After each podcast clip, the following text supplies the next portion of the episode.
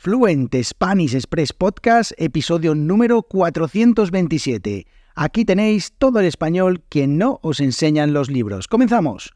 Muy buenos días, bienvenidos, bienvenidas a un nuevo episodio de Fluent Spanish Express Podcast. Hoy es martes, 17 de octubre de 2023. Mi nombre es Diego Villanueva y como siempre os traigo todos los días, de lunes a viernes, un nuevo episodio del podcast más desafiante de español avanzado, sin adaptar la velocidad ni el vocabulario, sin guion, sin filtros, el español tal y como lo hablamos los nativos españoles. Y en este episodio de hoy es un episodio también bastante especial porque hoy me he traído a un nativo, en este caso a Daniel Primo, que es un programador.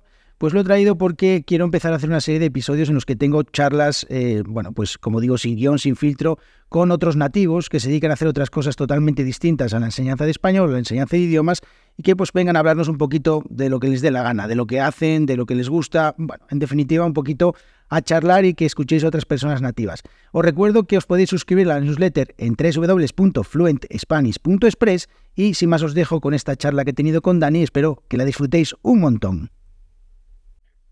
Hoy tenemos en el podcast un invitado especial y espero que él no se lo tome mal esto de especial. Eh, bueno, básicamente porque eh, no es un estudiante, no es tampoco un profesor o una profesora de español, sino que es un programador y quizás por ahí eso de especial.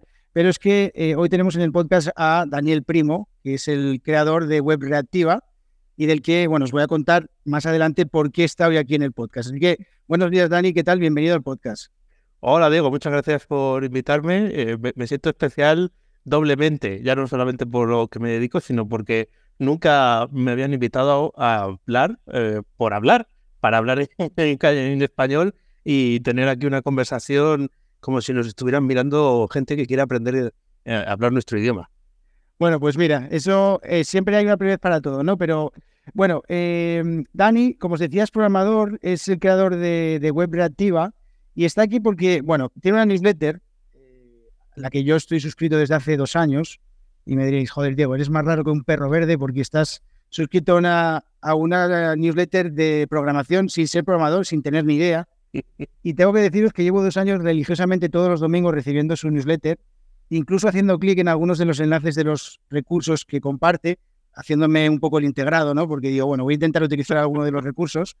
Eh, y entonces, bueno, eh, Dani tiene una cosa que me gusta y es que escribe de una manera así que muchas veces me recuerda la manera en la que yo lo hago. Yo creo que por eso también eso me gusta. Y siempre os digo aquí en el podcast que busquéis eh, newsletters o recursos creados de nativos para nativos, como es este caso, el caso de Dani, eh, pues de vuestro tema, ¿no? Si sois programadores o programadoras, pues, por ejemplo, webreactiva.com puede ser un buen recurso para, para todo esto. Dani, eh, bueno, tú tienes este proyecto que es una comunidad de, como dices tú, malandrines, ¿no? Sí. Si no me equivoco, eso de malandrines de malas personas, ¿no? O algo así, ¿no? ¿O no viene por ahí? bueno, al final viene, viene más bien por porque una vez hicimos una, un pequeño juego programando eh, un, una especie de concurso y aparecía la palabra malandrín y resulta que había alguien que no la había visto nunca. Y entonces dijo, ah, pues entonces somos todos unos malandrines. Y de ahí, bueno, pues ya se le pone la R por medio y acabó en malandrines. O sea, es un poco como, un poco pícaros, eh, podría ser la, la definición. Una comunidad de programadores un poco pícara. Vale, vale. Yo pensaba que venía porque ibas a intentar dominar el mundo con la programación o algo de eso. eso es lo eso es, ese es el gran secreto que no habíamos contado hasta ahora. Vale, bueno. Porque para los que no lo sepan, eh, Web Reactiva es una membresía de, eso, de programadores, como se dice en inglés, developers, que está muy de moda, eh, inquietos, que, bueno, yo no voy a cometer el error de suscribirme a la membresía porque, joder, a ver, en la newsletter está bien, no tengo que pagar nada, pero tampoco me voy a meter en la membresía porque sería tirar el dinero, porque os digo que que es, eh, lo mío es de risa, pero bueno. Eh, el hecho es que ahí tienes un podcast premium, ¿no? Porque tienes un podcast abierto y también un podcast premium, ¿no? Eso es, sí, sí. Pueden, pueden escuchar el castellano eh, de, que habla un programador también en abierto para, pues, si, si quieren sumergirse de lleno, esto que decías tú, de contenido nativo para nativos, pues, pues ahí, ahí tienen una opción de, de poder elegirlo. Muy bien. Y además ahí también tenéis retos, que eso también me parece interesante, los retos.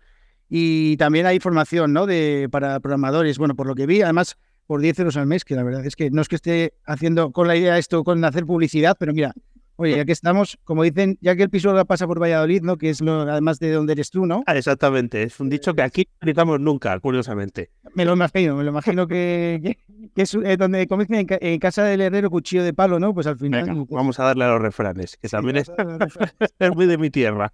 Muy bien. Bueno, eh, lo que os decía, yo estoy suscrito a su newsletter y, y la verdad es que hay veces que me río de chistes que él hace, porque a mí me gusta también que hace algunos chistes así. Y a veces me río y luego pienso, joder, Diego, si seguramente no lo entendiste bien el chiste, porque es un chiste de programador, ¿no? Pero, pero bueno, el caso es que es divertido, es divertido esto. Eh, el otro día te escuché decir que a los informáticos no, eh, a los informáticos no, a los programadores no les gusta que les llamen informáticos. ¿Cómo, cómo es eso? Bueno, al final es eh, como todas las profesiones tienen muchas ramas y informático, mm, muchos de nosotros lo tenemos asociado a la persona que te va a formatear el disco duro y a instalar otra vez el Windows cuando has hecho algo que no debías o cuando se te ha cascado el ordenador. Entonces es, es mucho más, ¿eh? evidentemente, pero parece que se ha quedado un poco como en la cultura popular que si fulanito es eh, informático o informática, ah, pues eh, se dedica a eso, no, no se ve todo el espectro amplio que tiene la informática, la computación, la programación tiene un montón de, campos, incluso las personas que se dedican al hardware, o sea, a, la, eh, a, los aparatos físicos, hacen mucho más que formatear discos duros, lo que nos hacen es poner a punto los ordenadores, eh, fabricarlos, corregirlos, personalizarlos. Así que sí, en este caso, los programadores somos una parte de todo ese amplio mundo que lo que hacemos es crear el software, que es lo que va dentro del hardware. Ajá. O sea, que esos, eso, como decía mi madre, los informáticos son como el, sobrino este tonto que se dedica a, formatear el ordenador, ¿no? Que te instala el, Microsoft Word eh, pirata, ¿no? Ahí, ahí, ahí, ahí. Se nos, ha, quedado eso desde los años 90. Eh, sí, sí, desde que aparecieron los programas piratas, se nos ha quedado ese, ese concepto ahí y bueno, pues es como todo, es difícil eh, quitarse de San Benito. Es difícil salir de ahí, sí, es difícil salir de ahí.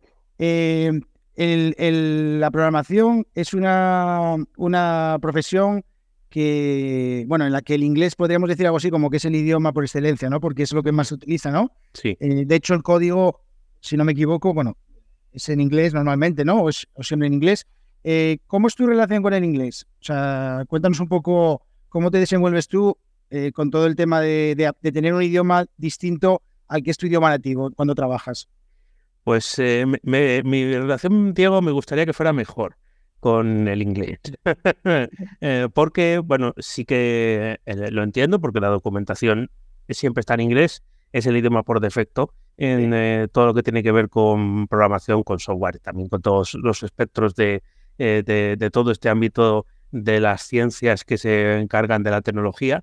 Y entonces tienes que entender lo que pone en esa documentación y tienes que ser capaz de entender también lo que te dicen porque muchas de los, eh, em, las personas que dirigen este mundo, eh, pues evidentemente todas, eh, aunque no sean de allí, aunque no sean de países nativos en inglés, se expresan en este idioma. Sí. entonces, luego bajando al código, sí, las instrucciones y demás suelen estar escritas en inglés, aunque tú luego siempre tienes opción de poder escribir algunas cosas en tu idioma, pero no es considerado una buena práctica, porque al final tienes que pensar que a lo mejor ese proyecto ese código luego lo hereda otra persona que es de Estambul, de Singapur, de Sydney y que, bueno, pues al final es el lenguaje vehicular de, nuestra profesión. Con lo cual, me encantaría poder hablarlo fluidamente, como nosotros estamos hablando ahora el español, pero no es así, es una, algo que me, que me queda por hacer. O sea, que tú al final eh, lo utilizas, digamos, para leer, para entender las cosas, pero luego al final, cuando tienes que eh, si tienes que comunicarte en inglés, ahí ya es cuando te cuesta más, ¿no? Exactamente, no tengo ahora mismo clientes eh, eh, que no hablen español, entonces no tengo que hacer ese esfuerzo, pero sí me tengo que comunicar pues, con servicios o con sistemas que sí que tienen este idioma y, al final pues tienes que hacerlo generalmente pues correo electrónico, mensajería y con eso te basta. Pero en alguna ocasión hay que levantar el teléfono y llamar y hacemos lo que podemos y nos hacemos entender. bueno, sí, yo, igual que yo con mis estudiantes, que ya la verdad es que tengo unos estudiantes que desde aquí les mando un saludo que son muy respetuosos porque cuando empiezo a explicar algo en inglés, eh, yo creo que hacen un esfuerzo bastante grande por no reírse. Pero bueno, la verdad que yo lo intento. Eh, bueno, mi inglés tampoco es tampoco es que digamos malo, pero no es lo, lo, que me gustaría. Pero bueno, el caso es que poco a poco hay que, hay que ir dándole un poquito al inglés porque es verdad que es un idioma que se utiliza para muchísimas cosas, ¿no? Em, también, eh, bueno, di tú que desde, si desde aquí te sale algún cliente en inglés, por lo menos que tengas la, suerte de que como está aprendiendo español, pues mira, oye, también puede eh, practicar un poquito español mientras que está trabajando, ¿no? Así que... Ahí está. Eso es. Bueno, bueno, otra cosa que, que, también a la que tú, eh, bueno, o normalmente estás muy metido en ello es el tema de inteligencia artificial. Eh, yo ya conté muchas veces aquí en el podcast que yo utilizo la inteligencia artificial todo lo que puedo y más. Bueno, no todo lo que puedo, todo lo que me gustaría, pero sí lo utilizo, por ejemplo, para las transcripciones del podcast. Creo que soy el único podcast eh, diario en español que ofrece las transcripciones todos los días y además gratuitas, sin necesidad de registrarse ni nada. Y todo esto es gracias a la inteligencia artificial. Muy bien. Si, lo tuviera que hacer yo, estaríamos ya muertos. Eh, luego también, por ejemplo, la edición del podcast. antes dedicaba mucho tiempo a preparar dónde grabar, que si la cortina aquí, que si no sé qué, el sonido. Ahora puedo grabar debajo de una, en una cueva que con la inteligencia artificial automáticamente edito el sonido y parece que estoy en un estudio de grabación y además se me nota esta voz a pelada así de, anuncio de televisión. Eh, y además, y bueno, y, lo comento porque, porque tú en Web Relativa tienes a Robotito, que es un bot que contesta preguntas, ¿no? Eso es. Es, es inteligencia artificial, entonces eh, está alimentada con información de los contenidos que tenemos en Web Reactiva, tanto eh, principalmente transcripciones de audio y transcripciones también de vídeo. Entonces, a partir de ahí, pues se puede acceder, preguntándole a Robotito, se puede acceder a esa información, ¿no? Entonces tú le dices, pues quiero saber algo de programar en este lenguaje, ¿cómo empezar en programación?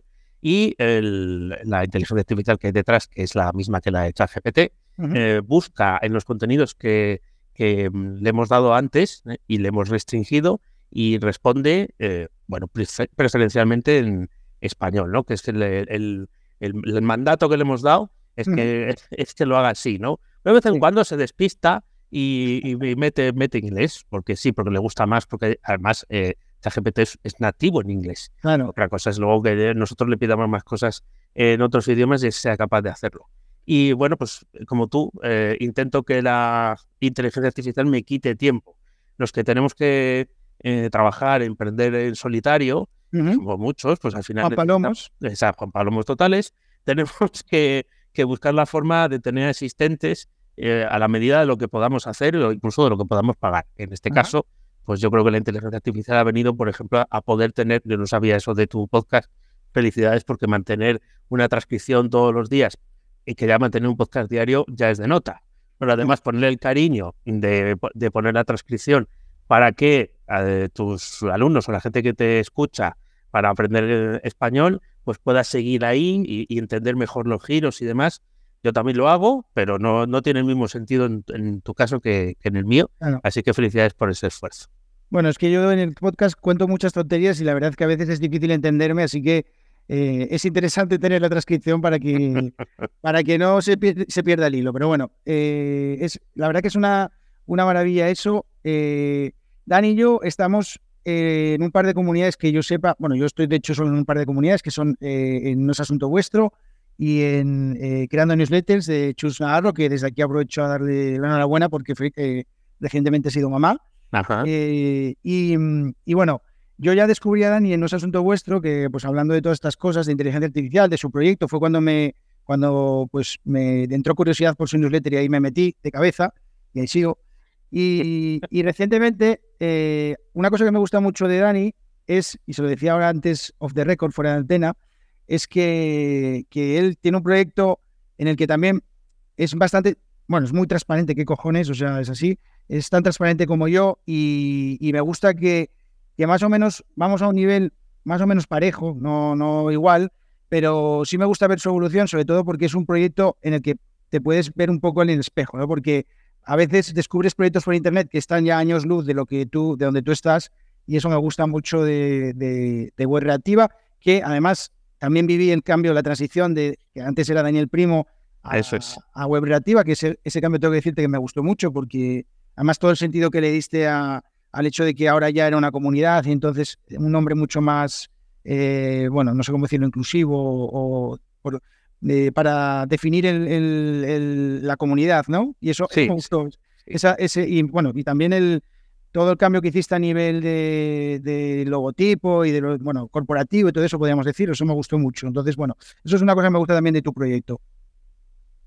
Pues muchas gracias. Eh, de hecho, mira, que me preguntabas por lo de antes de Malandriner, yo creo que surgió un poco también el ponerle nombre a la comunidad, eh, precisamente porque eh, como todo lo monté de, primera sin saber muy bien a dónde iba a llegar y tenía mi nombre, pues claro, para poderse identificar eh, hacían chistes sobre mi apellido. Mi apellido en, español pues tiene un significado que va más allá del parentesco, ¿no? Sí. Pero no les, debe, no les debía de terminar de gustar y entonces enseguida se acoplaron este otro porque las personas somos así, al final nos escribimos a nombres que a lo mejor no significan nada en un principio, pero luego nosotros le damos el significado.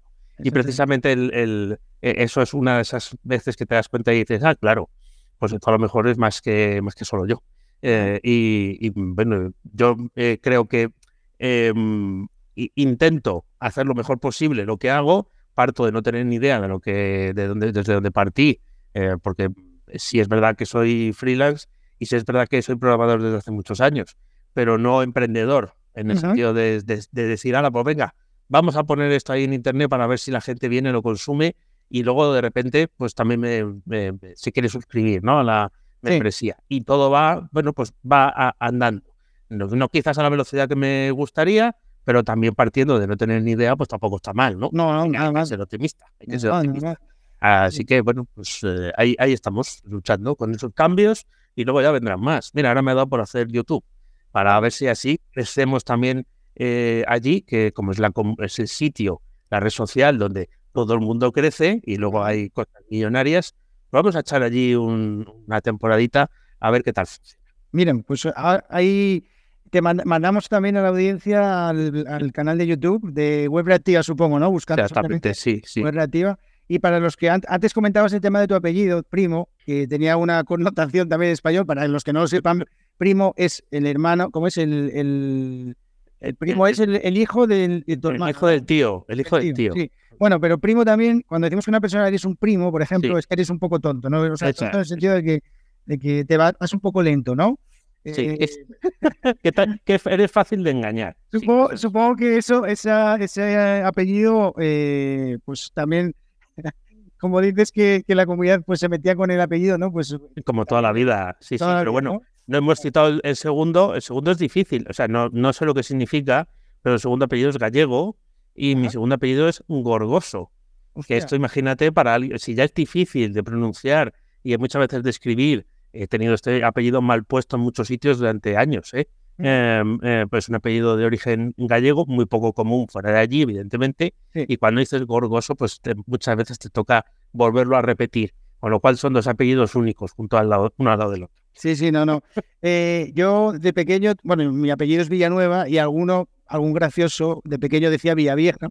Y yo pensando, bueno, si piensas que eso puede molestarle a alguien, pues. Uh, qué malísimo. Mira, como, vaya, eh, vas a llegar lejos con ese, con ese invento que tienes. Qué matón. Sí, sí, te diría Nueva Villa Vieja, pues yo, vale, anda, pues nada, está bien. Bueno, Dani, pues eh, encantadísimo de haberte tenido aquí en el podcast, de que has venido por aquí a contarnos algunas cosillas. Eh, de nuevo, webreactiva.com, ahí os recomiendo la newsletter, os va a gustar. Si sois, si sois programadores, programadoras, eh, yo creo que os va a gustar más todavía. Si sois así gente como yo, que simplemente es curiosa, pues bueno, puede, puede haceros un poco de gracia, pero al final eh, estaría bien que si os gusta este mundillo, pues mira, aquí tenéis contenidos de nativos para nativos que yo creo que os pueden ayudar, como siempre digo aquí en el podcast, a llevar vuestro español al siguiente nivel, o por lo menos ayudaros un poquito, ¿no?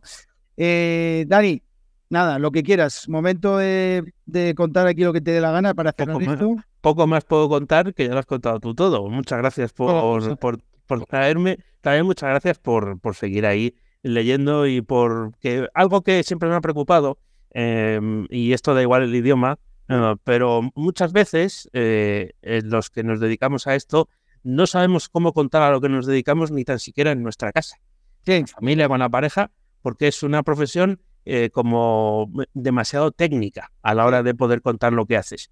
Y precisamente yo creo que a través de la newsletter, también del podcast, una de las cosas que trato de hacer es desmitificar la complejidad que tiene todo esto, porque siempre se puede contar eh, lo que has hecho en el día de hoy con una analogía, con una metáfora o con una simplificación del proceso, que ya no solamente tiene lo bueno de que puedes hablar con tu pareja, con tu familia, con tus amigos de lo que estás haciendo sin complejos, sino que también te puede facilitar luego la vida a la hora de explicar eh, de qué va tu trabajo. Si una persona como tú, que no tiene eh, conocimientos de programación y los quiere tener, eh, se siente atraído por lo que cuenta alguien que programa y lo sabe transmitir, yo para mí eso es un regalo porque es una de las cosas que quizás no me vaya a traer millonadas de, de gentes, pero, Desde luego que no.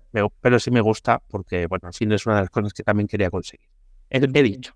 Pues lo consigues, lo consigues porque ya te digo que, hombre, a ver, yo siempre tengo ahí el alma de, programador que me hubiera gustado seguramente y no descarto en el futuro algún día ponerme con ello, pero de momento tengo que decir que... Ya tienes, ya tienes bastante con lo que tienes. Ya tengo bastante con lo que tengo, exactamente. Y respecto a lo que dices del tema de explicar la profesión, esto ya lo contaré algún día en el podcast, pero yo a día de hoy cuando me pregunta alguien, cualquier persona, a qué me dedico, todavía no sé ni explicarlo. O sea, pues mira, tienes para un día de, tu podcast, yo creo que podría ser un buen ejercicio hacer eso, contar a lo que te dedicas y pues, pues, pues, no lo sé, porque la verdad que, a veces me quedo así y digo, ¿qué eres? Bueno, pues decir que soy profesor de español creo que se queda corto, pero tampoco sé si explicarlo de otra manera, así que al final da igual, estos ya son cosas mías. Eh, el caso es que nada, eh, muchísimas gracias por venir aquí al podcast. A ti. Y nada, pues que nos leen, bueno, te leo, te leo eh, cada domingo y ya le daré clic, por supuesto, a algún enlace de estos de algún recurso que